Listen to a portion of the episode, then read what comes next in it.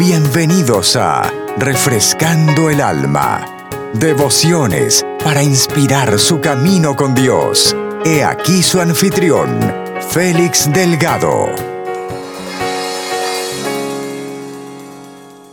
de la verdad acerca del enemigo, o sea, desenmascarando al enemigo prácticamente, gloria al Señor. Vamos al libro de Juan en el capítulo 10 y el versículo 10, vamos a utilizar ese verso como base en esta tarde, gloria al Señor, para así continuar nuestro estudio, gloria a Jesús. Vamos a, como habíamos anunciado anteriormente, hermanos, vamos a estar eh, con ese, bajo este tema por, eh, quién sabe, varias semanas, gloria al Señor, aleluya, un tema que es muy, muy necesario, especialmente en este tiempo que estamos viviendo, gloria al Señor.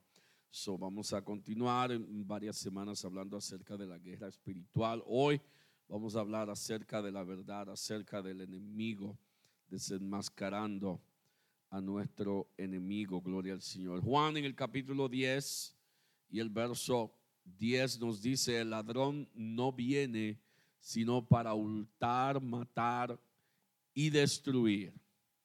Yo he venido para que tengan vida y para que la tengan en abundancia. El ladrón no viene sino para hurtar, matar y destruir. Yo he venido para que tengan vida y para que la tengan en abundancia. La verdad acerca del enemigo, acerca del enemigo. Padre, en el nombre de Jesús, Dios Santo, te damos gloria y te damos toda honra en esta tarde, Señor. Te damos gracias, oh Dios, por ese tiempo, Señor, que tú nos has dado, Dios mío, en esta hora. Padre, en el nombre de Jesús te pedimos, oh Señor, que la revelación de esta tu palabra, Dios mío, alcance, Señor, y llegue a nuestra mente, a nuestro corazón. Señor, que tú abras nuestro entendimiento, Dios mío, para entender y conocer, oh Dios, las cosas, Señor, que tú has de hablarnos, oh Señor, a través de este estudio, de esta enseñanza en esta tarde, oh Dios mío. Ayuda a mi mente, a mi corazón, Señor, oh Dios, a hablar con claridad, Señor, Dios mío lo que tú, Señor, has revelado, Dios, lo que tú has mostrado, Señor Jesús, y que podamos, Señor, oh Dios mío, con tu ayuda, ser bendecidos, Señor, por tu palabra, oh Dios Santo. En el nombre de Jesús, echamos fuera toda distracción, Señor, y atamos, oh Dios mío, todo lo que sea contrario a ti en esta tarde. En el nombre poderoso de Jesús, Dios mío, te damos gracias. Gracias, Señor, por esta tu palabra. En el nombre de Jesús. Aleluya. Puede tomar su asiento en el nombre del Señor. La verdad acerca del enemigo. Quiero pedirle, hermano, que preste mucha atención a lo que vamos a hablar hoy, porque vamos a, a recibir revelación y vamos a oír. Gloria al Señor. Esta enseñanza no es mía, eh, viene de parte de un artículo que leí, gloria al Señor, y otra predicación que escuché, gloria al Señor, y, me llamó mucho la atención y hubo mucha revelación acerca, no tan solo de, de quién es el enemigo, pero cómo trabaja, cómo opera en las mentes de los cristianos y de aquellos también no cristianos. Antes del Calvario, hermanos, antes del Calvario, Satanás y el reino de las tinieblas tenían un sistema legítimo en la tierra, o sea, tenían un modo de operar. Su reino se expandía y seguía expandiéndose y expandiéndose por toda la tierra, gloria al Señor. Es por eso que el apóstol Pablo habla del enemigo como el príncipe de aquí, de este mundo, el príncipe de este mundo. Ahora, este reino operó dentro del dominio que obtuvo legalmente por la desobediencia de Adán. Me explico. Cuando el Señor hizo a Adán, creó a Adán, el primer hombre, el primer ser humano, Dios entregó a Adán autoridad. Dios dio a Adán autoridad. Y lo vemos cuando Dios llama a Adán y le pide que comience a nombrar todos los animales que Dios había puesto en el Edén. Lo que Dios estaba declarando era que al Adán, eh, por ejemplo, ponerle el nombre al elefante, Adán iba a tener autoridad sobre ese animal. ¿Por qué? Porque Adán estaba dando el nombre. Adán estaba poniendo nombre a todos los animales. Dios declaró que el hombre iba a tener y a señorear sobre las bestias del campo, sobre las bestias de los mares, sobre las bestias de los cielos, sobre todo, todo ser viviente, el hombre iba a tener dominio. Dios dio aún autoridad y dominio a Adán para reinar aquí en la tierra cuando lo puso con Adán y puso a Adán y a Eva en el Edén. Y es ahí donde el enemigo entonces entra y engaña a Eva hablándole y cambiando lo que Dios había dicho. Y Eva comió del fruto y Eva pecó, Eva desobedeció. Y dice la Biblia y le dio a su compañero a Adán y él también comió. Y ambos, entonces dice la Biblia, les fueron abiertos los ojos y se dieron cuenta que estaban desnudos. Pero no era tan solo que no tenían vestido, sino que habían perdido la cobertura que Dios había puesto sobre ellos por causa de la desobediencia. Y cuando Adán pecó, entonces lo que hizo fue como lo mismo en cierto modo que hizo Esaú con Jacob. Le vendió su primogenitura por una sopa de eh, lentejas, de, de, repollo o de vegetales. So ahí entonces Adán perdió la autoridad que Dios le había dado a él sobre todo el mundo. Adán iba a ser el príncipe de este mundo, literalmente. Pero por cuanto el enemigo intervino y se interpuso en ello con mentira, entonces al hombre desobedecer, desobedecer, entonces perdió toda la autoridad que Dios le entregó.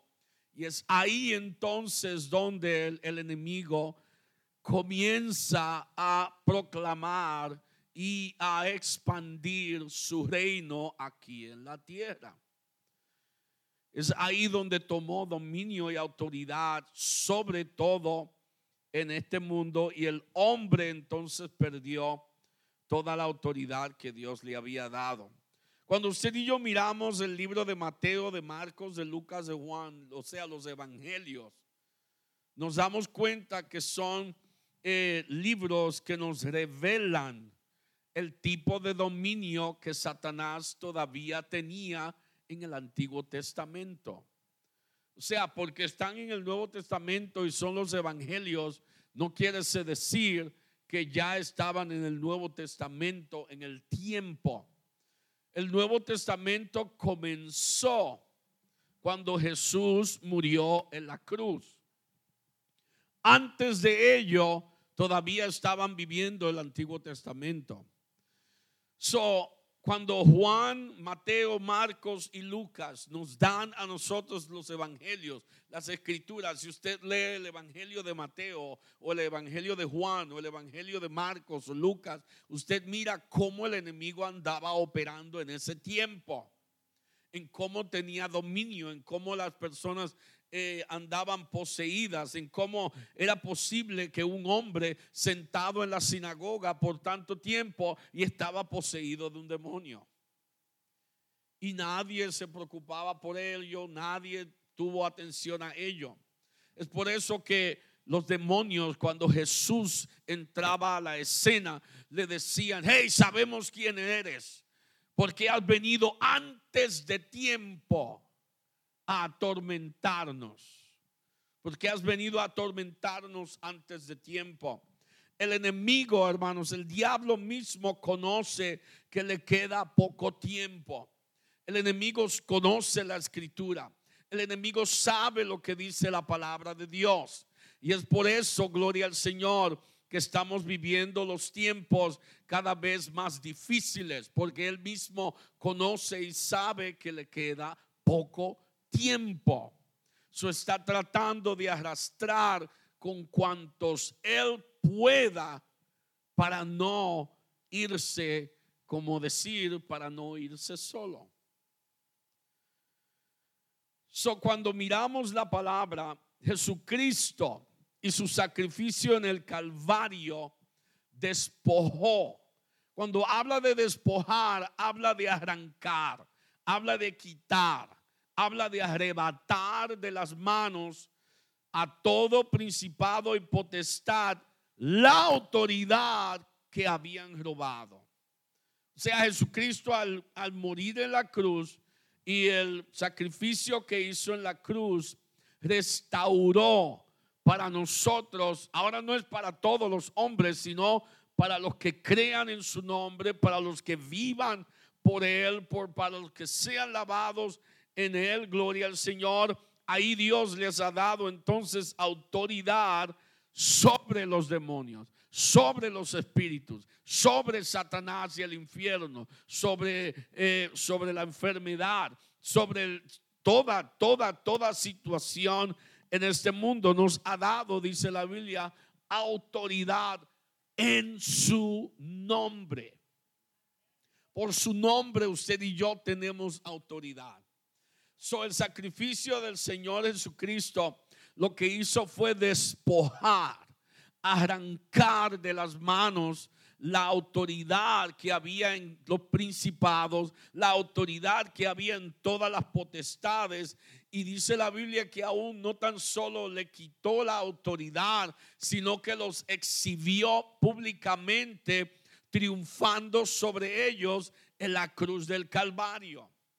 Dios no lo hizo en privado, Dios no lo hizo en un cuartito que nadie se diera cuenta. Dios lo hizo públicamente para que el enemigo y su reino entendieran que hasta ahí ya habían llegado, que Dios iba a hacer cosa nueva y cosa grande para los hombres y esa mayor cosa, la salvación de sus almas. So, el apóstol Pablo en, el libro de Colosenses a la iglesia en Colosas, en el capítulo 2 y el versículo 15, les declara diciendo, y despojando a los principados y a las potestades, los exhibió públicamente, triunfando sobre ellos en la cruz del Calvario. Fíjense que el Señor obtuvo la victoria en lo más difícil de su ministerio sobre el enemigo. Él muy bien pudo destruir a todos los enemigos. Él muy bien pudo destruir a todos los demonios. Pero Él vino, gloria al Señor, no tan solo a tomar autoridad sobre el infierno. Ya Él tenía la autoridad sobre el infierno. Él vino a salvarnos. Su misión primaria fue, vino a salvarnos Después entonces restaura todas las cosas para nosotros poder estar delante de su presencia. So, cuando Jesús, como lo llama la Biblia, el segundo Adán, dice la Biblia que tomó las llaves del Hades, que le quitó las llaves del Hades, está hablando que quitó la autoridad, que quitó toda la autoridad del infierno y de Satanás y triunfó sobre él en la victoria final. Y esa victoria fue en la cruz del Calvario.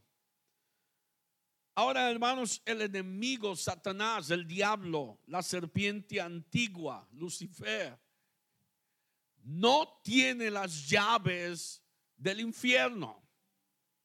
Dios tiene las llaves del infierno por cuanto Él quitó las llaves al enemigo. O sea, Dios quitó, si usted es dueño de la casa, Toda la autoridad está en usted de quién va a tener llave de la casa o no. Usted no le va a dar la llave de la casa al vecindario entero. Usted va a darle la llave a quien usted quiere. Nadie puede decirle, hey, dame la llave de tu casa. Dame una llave. No, usted es el dueño. Usted es quien está pagando el bill. Usted es quien está pagando el mortgage. Usted, está, usted es quien está pagando la propiedad. So, yo no puedo ir a su casa a decirle, oiga, deme la llave de su casa. Aunque sea el pastor, eh, usted lo que va a decir, pastor, ¿por qué? En mi casa. Porque usted tiene toda la autoridad. So al Señor entonces quitarle las llaves al diablo, le quitó a él toda la autoridad que le había robado a Adán. La autoridad que Dios le había dado a Adán, el enemigo la robó. ¿Y qué hizo Jesús? La tomó de nuevo, quitándola de él mismo. So, tenemos que creer, hermanos, y tenemos que practicar el pensamiento de que Satanás no tiene autoridad legítima. No tiene ninguna autoridad. El Señor le quitó la autoridad. El enemigo y su sistema altamente organizado, el infierno está operando de la misma manera, pero sin dominio, sin autoridad.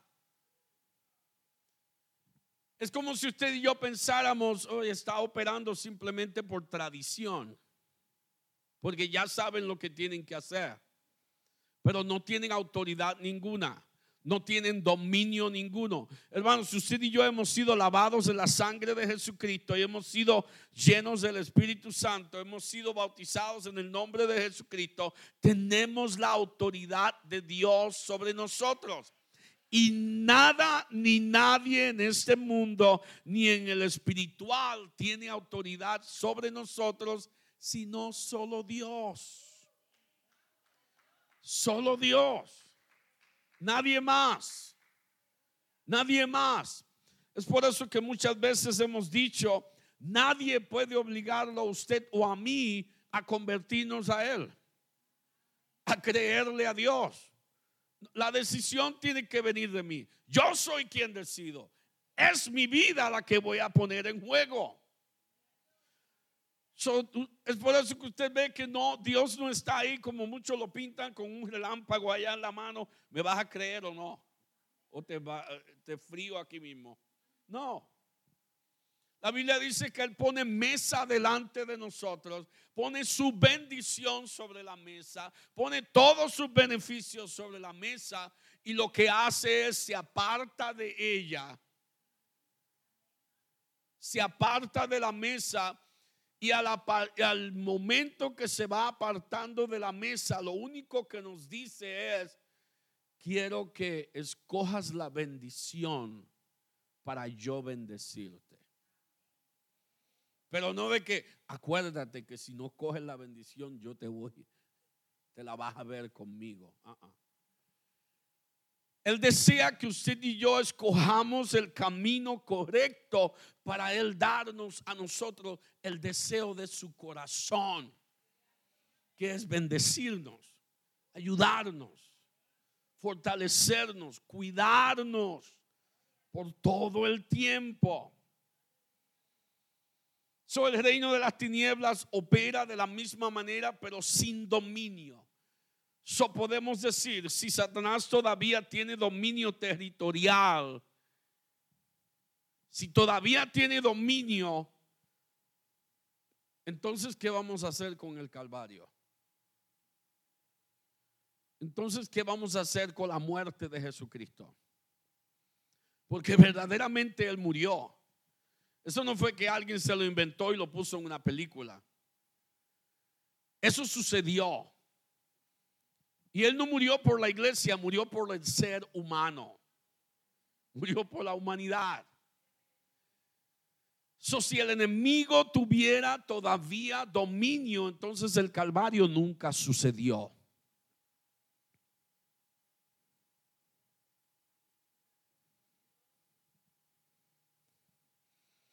Si nada cambió por causa del Calvario, después que Jesucristo destruyó los principados y a las potestades, entonces ¿para qué creer en su sacrificio?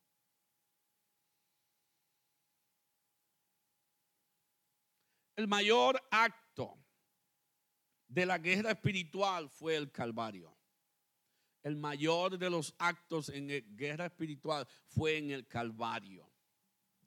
Porque uno solo peleó por toda la humanidad, echando sobre sí todos los pecados, echando sobre sí toda la maldad, echando sobre sí toda, toda enfermedad para vencer todo principado y potestad, quitar toda autoridad, darnos autoridad, darnos la salvación y ayudarnos, no tan solo darnos la salvación, pero ayudarnos a mantenernos en ella hasta el fin. Porque esto, hermanos, no es del que comienza, sino del que, continúa y termina la carrera. No es del que comienza, es de quien termina la carrera. Tampoco es de quien llegó primero, no, no, no. Es de quien llegue al final.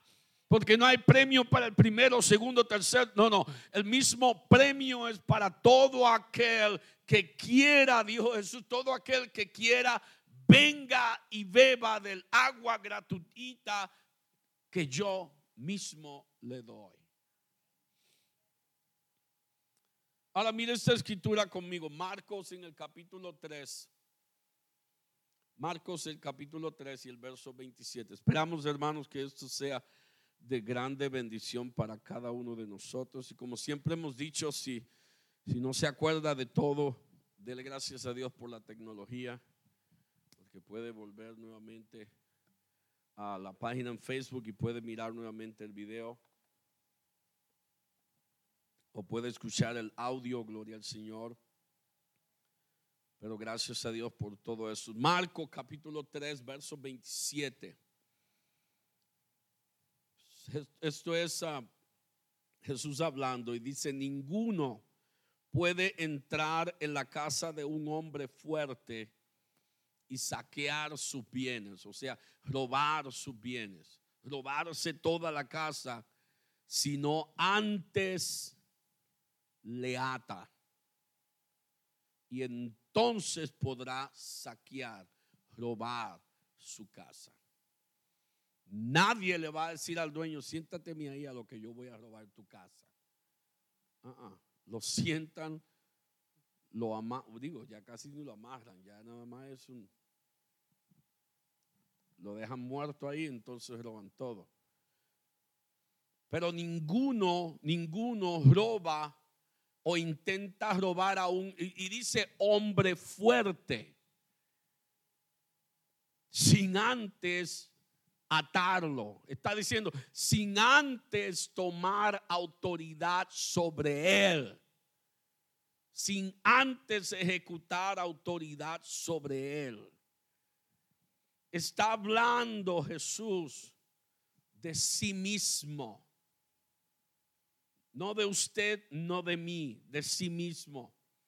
Jesús fue quien ató al hombre fuerte en el Calvario, a Satanás. Estamos, hermanos, lo que usted y yo estamos viviendo es una victoria ya ganada. Estamos caminando en una victoria que ya nos ha sido dada. El día que yo me siento un perdedor y un derrotado, mi problema está aquí adentro. Porque ya Jesús obtuvo la victoria por mí. Ya el enemigo está vencido. Ya el infierno está vencido. Yo soy quien tengo que creer que Jesús obtuvo esa victoria por mí y para mí.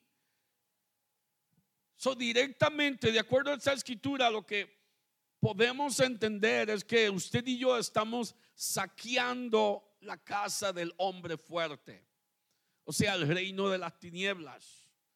Cuando usted y yo nos ganamos a alguien y lo, y lo invitamos, como Saida con la, con la señora, que por cierto, bienvenida. gusto tenerla acá. Ella lo que está haciendo es saqueando el reino, quitando a uno. Es por eso que el enemigo lucha, pelea, hace todo lo que sea. ¿Por qué? Porque le estamos quitando de su reino. Y lo estamos, lo que estamos haciendo es sacando la, el arma de un reino para traerla a un reino mejor, a un reino más poderoso. Y eso nos es posible, hermanos, por causa de la obra que hizo Jesús. No porque somos intelectuales, no porque somos muy amistosos, no. Jesús ya hizo el camino. Jesús ya lo hizo todo por nosotros. Él simplemente nos da las palabras correctas y el momento apropiado para alcanzar ese corazón nosotros estamos saqueando esa casa, su anterior lugar de operación, y la victoria ya nos ha sido dada. Es por eso que la Biblia nos llama a nosotros, hermanos, que somos más que vencedores. Somos más que vencedores. ¿Qué puede ser más que vencedor? Nunca ha pensado en eso. ¿Cómo, cómo podemos ser más que vencedores si, si el que vence es el que llega a la cima? Pero está hablando de una competencia. Está hablando del vencedor que obtiene un premio por su esfuerzo.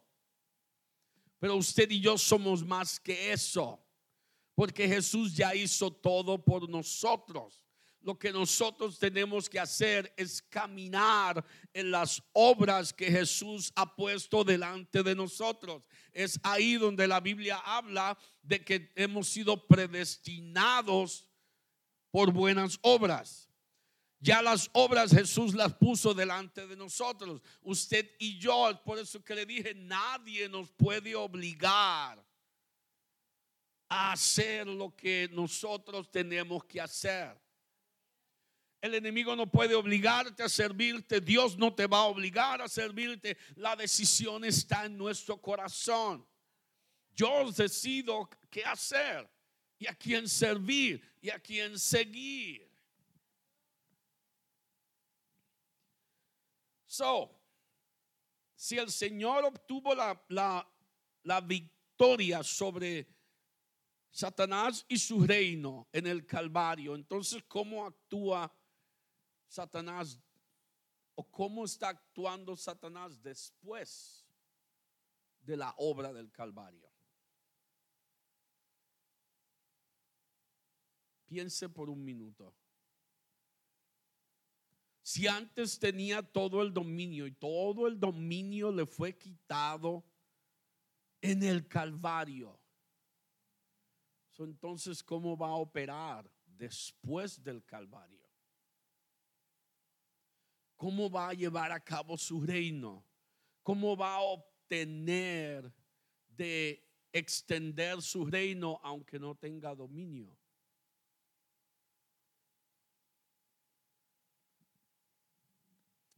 Por engaño, por mentira. Así es que él roba, mata y destruye. Jesús dijo, el ladrón no viene sino para hurtar, matar y destruir. Yo he venido, dijo Jesús, yo he venido para que tengáis vida y para que la tengan en abundancia. Juan capítulo 8 y el verso 44. Juan capítulo 8 y el verso 44. Mire esta escritura conmigo. No se preocupe de buscarla, hermanos. Vosotros, Jesús diciendo estas palabras, vosotros sois de vuestro padre el diablo y los deseos de vuestro padre queréis hacer. Él ha sido homicida desde el principio y no ha permanecido en la verdad. O sea, la luz. No ha permanecido en la verdad. ¿Por qué? Porque no hay verdad en él. Cuando habla mentira, ¿qué dice? De él mismo habla. De suyo habla. De su carácter. De su naturaleza. De su obra. De quién verdaderamente es él. ¿Por qué? Porque es mentiroso y padre de mentira. So, de la forma que el enemigo comienza a operar después del Calvario es por palabra de engaño. ¿Cuántas veces usted no ha sentido una voz que le dice, Jesús no te está entendiendo? Usted está orando intensamente y de momento le llega ese pensamiento de que me estará escuchando el Señor o no. ¿De quién cree que viene?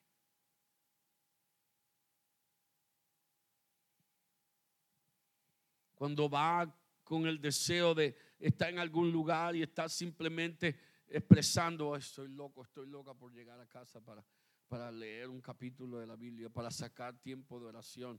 Y todo le va tan pesado. Y esa voz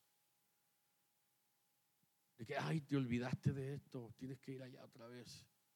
Hoy te olvidaste de llamar a fulana, tienes que ir para allá otra vez.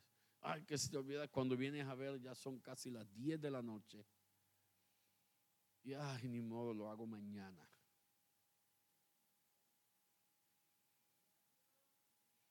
Todo opera por mentira.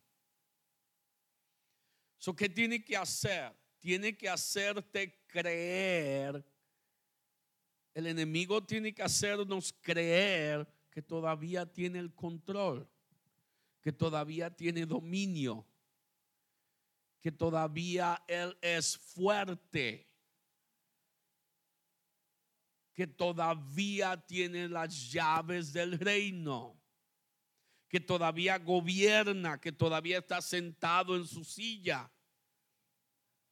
Eso tiene que llevarnos a creer toda esa fantasía, toda esa mentira porque Jesús, dijimos anteriormente, le quitó toda autoridad en el Calvario.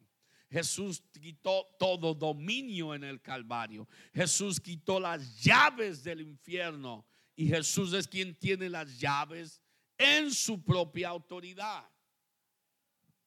Eso tiene que hacernos a usted y a mí creer, llevarnos a creer de que todavía tiene el control de que todavía gobierna, pero gobierna con mentiras. Jesús dijo que Él es el padre de toda mentira. La mentira comenzó en Él. Por eso que la Biblia lo llama el padre de toda mentira. Y es por eso que llama a Abraham el padre de la fe que Abraham fue el primer hombre que operó, que caminó por fe de la manera que hizo con Dios.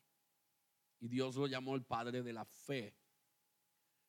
El enemigo, por cuanto fue el primer mentiroso, como decimos en Puerto Rico, el primer embustero, se convirtió en el padre de toda mentira.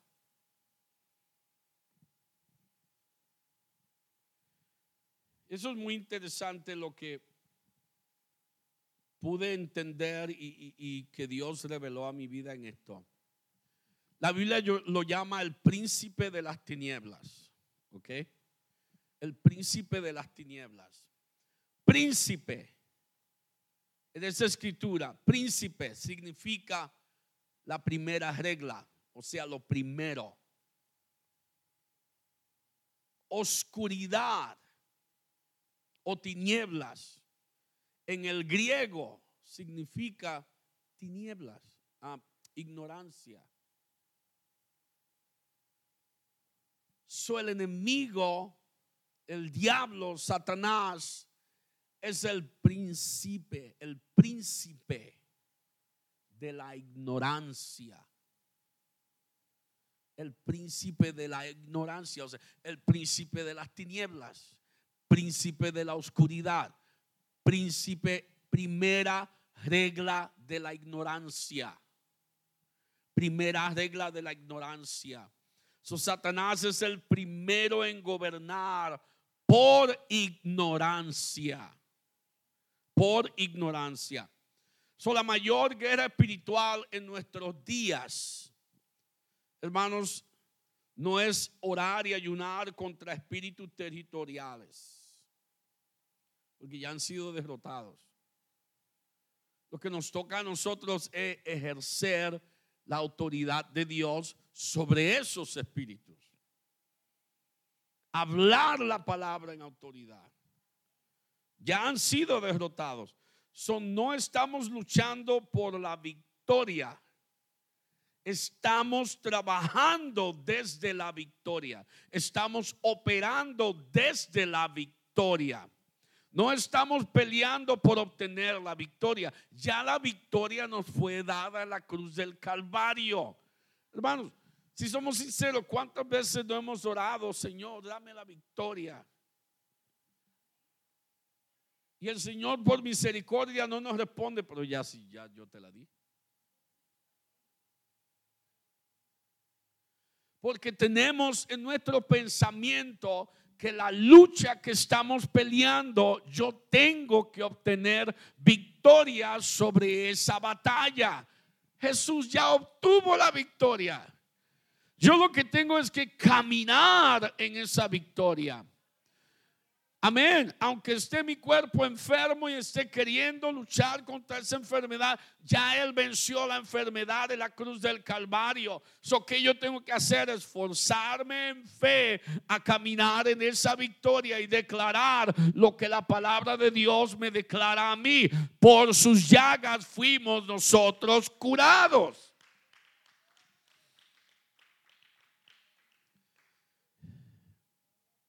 Se oye muy fácil, ¿verdad?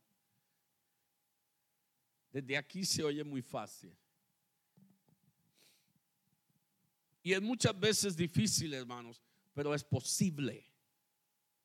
Por cuanto ya Jesús lo hizo.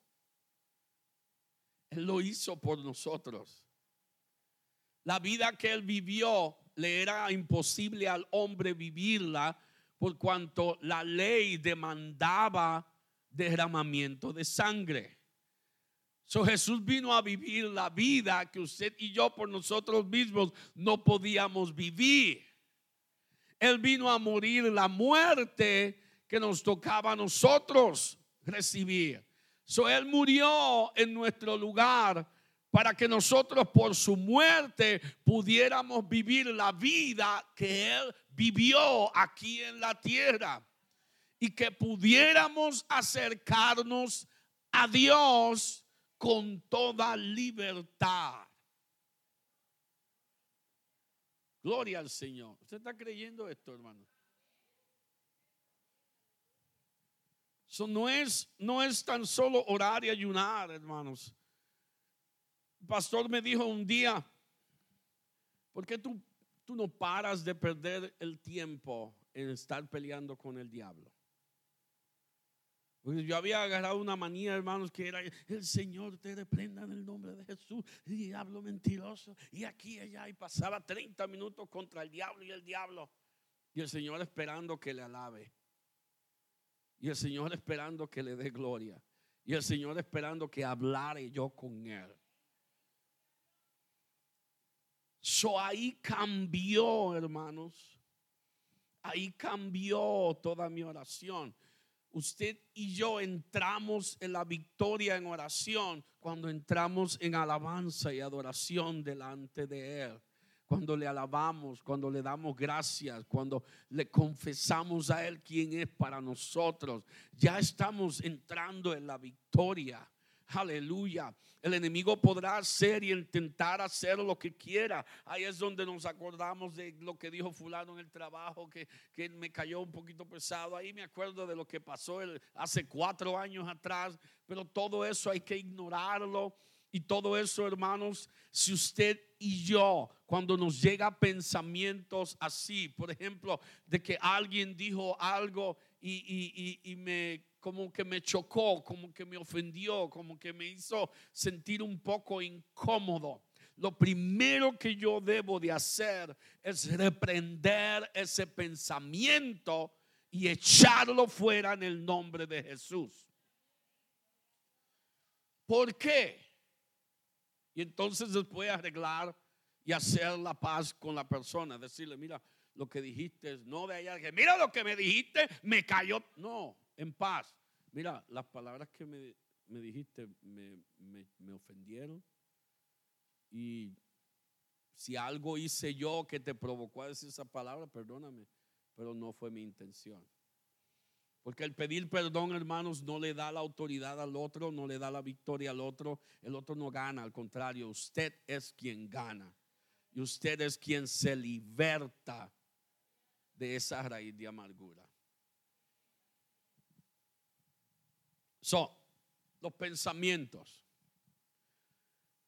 Usted puede estar caminando y no le llega de momento. Puede estar conduciendo y alguien le cortó en el camino y usted ya se imaginó cómo matarlo con una cuchara. Amén. Somos seres humanos. O se imaginó ya que le sacó todos los dedos.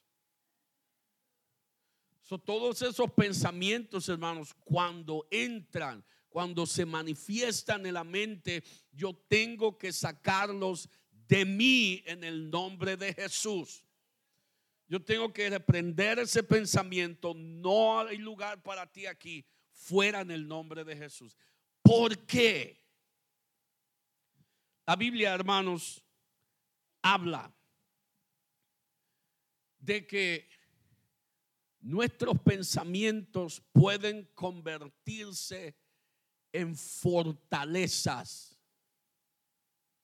si no pongo atención a ello. explico, se pueden convertir en castillos en su mente. Se pueden convertir en un campamento del enemigo. Y cualquier cosita, hermanos, Usted va a estar lo más bien, cualquier cosita puede traer esa situación nuevamente a su mente ya se le dañó el día. Y no sabe ni por qué. Es porque tienes ese castillo metido en tu mente que está teniendo control de tus pensamientos.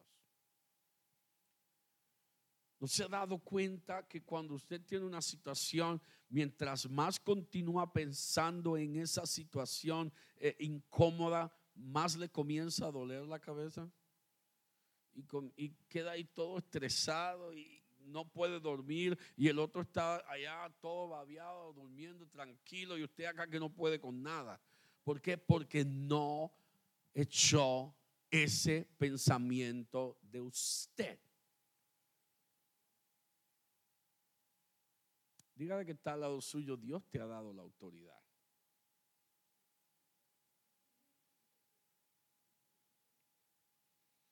Estamos hablando, hermanos, de que el enemigo no puede hacer nada.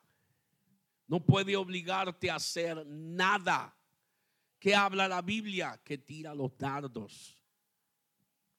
A ver quién lo cacha. A ver quién se queda con ello. A ver quién. Uy. Y ahí lo deja pegado. Sigue caminando y de momento ya la pierna le llega que no puede y no sabe qué es. Se siente todo enfermo, todo fatigado, todo cansado. Pastor, no puedo orar, trato de leer la Biblia, lo que me quedo dormido, que has permitido dentro de ti quedar hasta convertirse en un castillo. todas esas cosas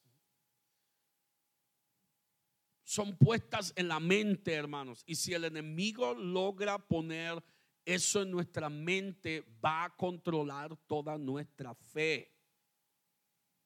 Y no iba a importar que usted llegue aquí, aleluya y gloria. Wow, qué culto tremendo. Se va a ir igual para su casa. Porque todo va a ser emoción. No va a poder hacer nada. Ya está el castillo. ¿Qué tengo entonces que hacer? Ir delante de Dios en oración Mm, sinceramente arrepentido y ser específico en lo que sucedió. No de que, Señor, acuérdate de, esa situación. Ah, háblela con su boca. Señor, acuérdate esto y esto y esto pasó y yo permití que pasara esto y esto y no hice nada. Señor, perdóname. Y entonces damos a Dios la autoridad para derrumbar ese castillo, para darnos libertad a la mente, para poder entonces operar en lo que Él quiere. Pero yo tengo que actuar, porque la guerra más grande que usted y yo tenemos es en medio de nuestras dos orejas. La mente.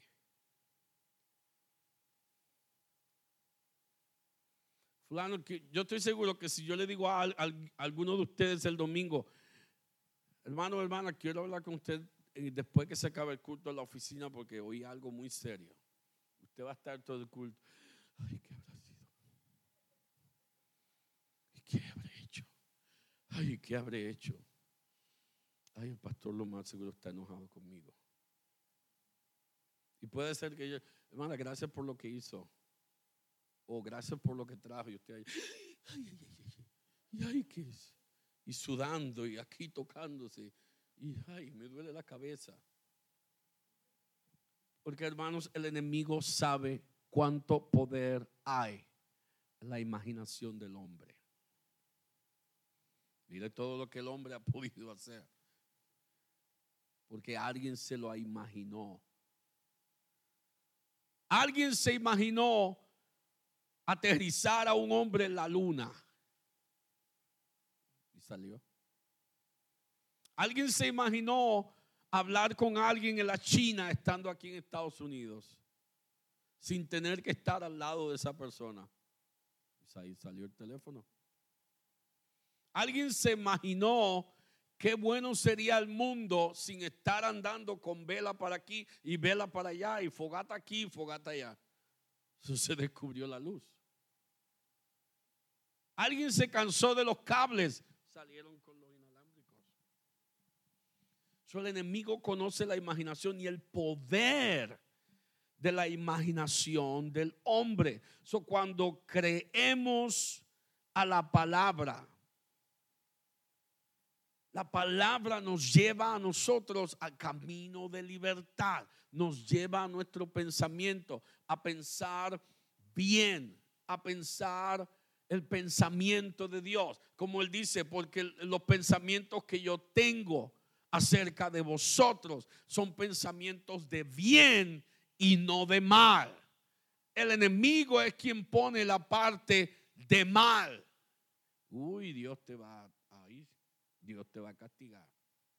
Pero Dios dice en su palabra, mis pensamientos son de bien y no de mal, para daros a vosotros el fin que esperáis. ¿Qué fin esperamos? De poderle verle a Él y oír las palabras. Entra al reposo de tu Señor, buen siervo fiel. No de que, ah, ah, apartados de mí, no os conozco. Échenlo al lago de fuego. Ese no es el bien que tiene Dios para nosotros. El bien que tiene Dios y el pensamiento bueno que Él tiene para nosotros es que vivamos con Él por una eternidad. Que cuando la trompeta suene, nos vayamos todos. Todos. Que todos seamos levantados. Soy el arma más grande de Satanás que tiene contra usted y contra mí es nuestra propia ignorancia nuestra falta de conocimiento. Alguien dijo, el conocimiento nos da poder. Como dijimos el domingo pasado, yo no tengo que saber toda la Biblia, pero un poquito aquí, un poquito allá, al año ese poquito se convierte en mucho. Y con la ayuda de Dios podemos seguir caminando. Porque tenemos que tener en nuestro ser con qué probar las mentiras del enemigo, con qué contrarrestarlas, con qué desenmascararlas. Si no conozco, entonces, ¿con qué lo voy a comparar? ¿Cómo voy a saber? So, hermanos, la Biblia se nos ha dado no para martes y domingo, sino, sino para todos los días. Para todos los días. Aunque no sé, si no sabe lo que leer, lea los evangelios otra vez. Ay, no sé qué leer hoy. Empiece por Génesis, olvídese. Génesis 1.1. Y por ahí el Señor lo va a llevar. ¿Quién sabe eso es lo que quiera Dios? Que en algún lugar comencemos es ahí donde vamos a obtener la victoria. Si no sabemos quién soy para Dios, y si no sé que Dios es mi Padre y que yo soy su Hijo, si no creo o si no he conocido que el amor que tiene Dios para mí es eterno, que no hay nada en este mundo que nos pueda separar del amor de Él hacia nosotros. Hermanos, vamos a ser presa fácil del enemigo. Jesús operó en un tiempo en la tierra y fue traspasado a nosotros para que operemos también el mismo tiempo, de la misma manera que Jesús obró en su ministerio. Jesús mismo lo dijo, hermanos, las, obras que yo hice, vosotros las haréis mayores, porque yo me voy. ¿Puede creer eso? No nos cabe en la mente, ¿verdad? ¿Eh? Hacer cosas mayores que Jesús, ¿cómo así? Él lo dijo. Si él no lo hubiera dicho, no era capaz. Pero en Dios no hay mentira. Dios no puede hablar mentira. So él ya lo habló. Él ya lo habló, él ya lo declaró. So para nosotros es posible. Es posible, hermanos. Es posible con la ayuda del Espíritu Santo de Dios en nosotros. Es posible. Jesús resucitó a los muertos con el poder de Dios. Usted y yo también, por la voluntad de Dios, podemos resucitar a alguien de los muertos. ¿Cómo va a ser, hermano? Ya. Lo que sucedió en la palabra no fue, hermanos, para ponerlo en la Biblia y ya. Todavía Dios resucita a los muertos. Todavía Dios sana a los enfermos. Todavía Dios puede darle vista al ciego.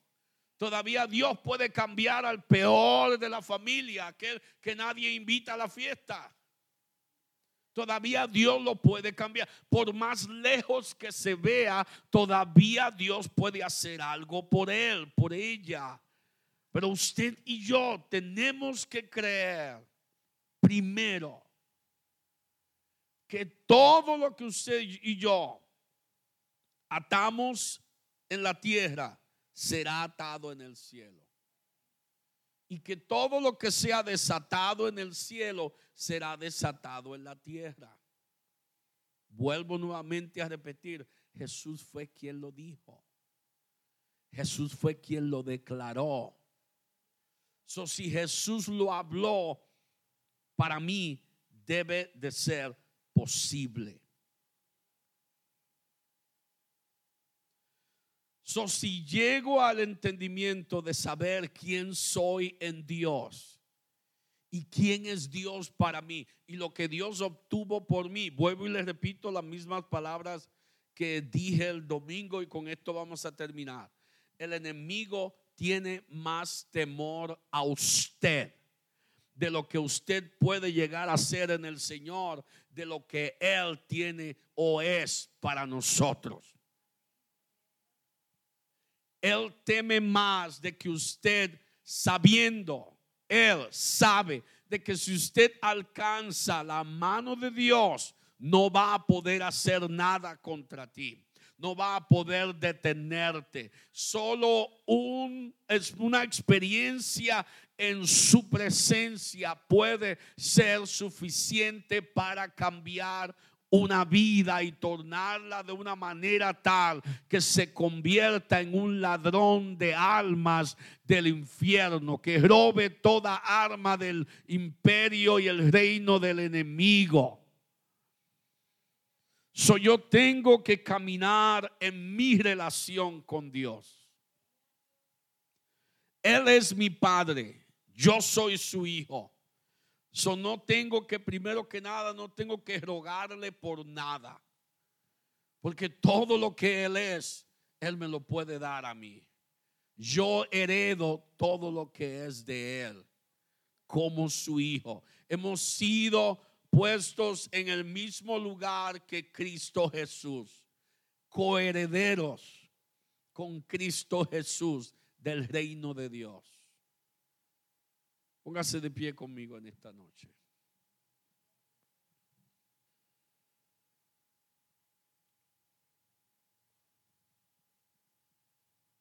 El, abrir,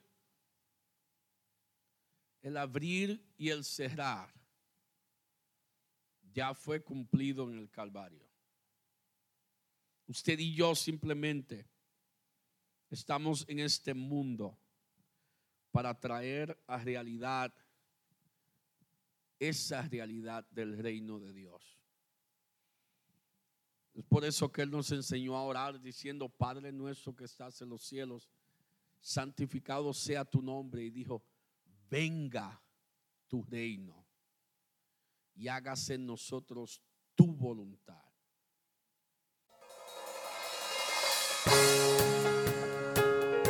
Gracias por escucharnos. Para más información, visítenos en www.iglesiarea.com. Dios los bendiga.